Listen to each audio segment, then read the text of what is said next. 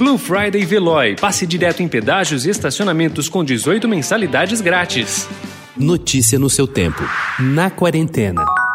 que foi, garota? Nada, não, nada. Ai. Não é o que eu tô pensando, é? Você fez xixi? Não, acho que não. Que xixi? A bolsa estourou.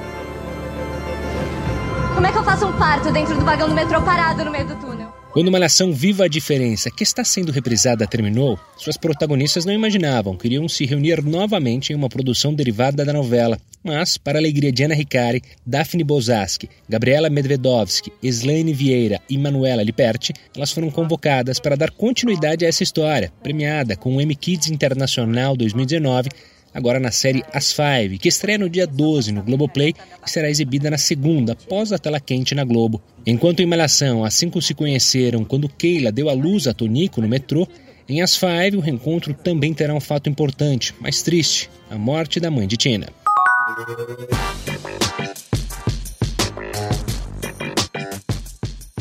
Terminou ontem a primeira edição totalmente digital da Semana de Moda de São Paulo. O público pode assistir nas redes sociais vídeos com diversos formatos e até ver comentários de Arlindo Grund, apresentador do Esquadrão da Moda e figura recorrente na fila A dos desfiles presenciais. A transmissão digital já ocorria desde 2001. Entretanto, a pandemia do novo coronavírus forçou as marcas a olhar para o online de maneira mais estratégica. Em edição desafiadora, Semana de Moda e Marcas refletem sobre si mesmas.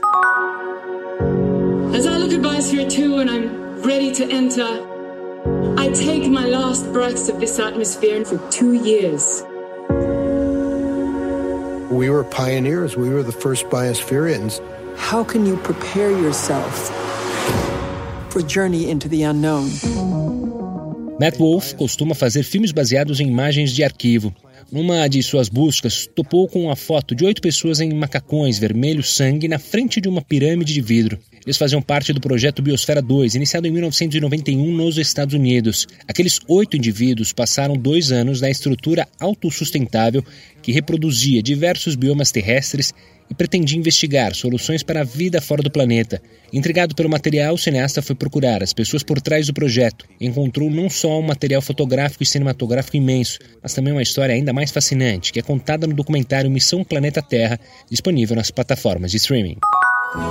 Fui eu que se fechou no muro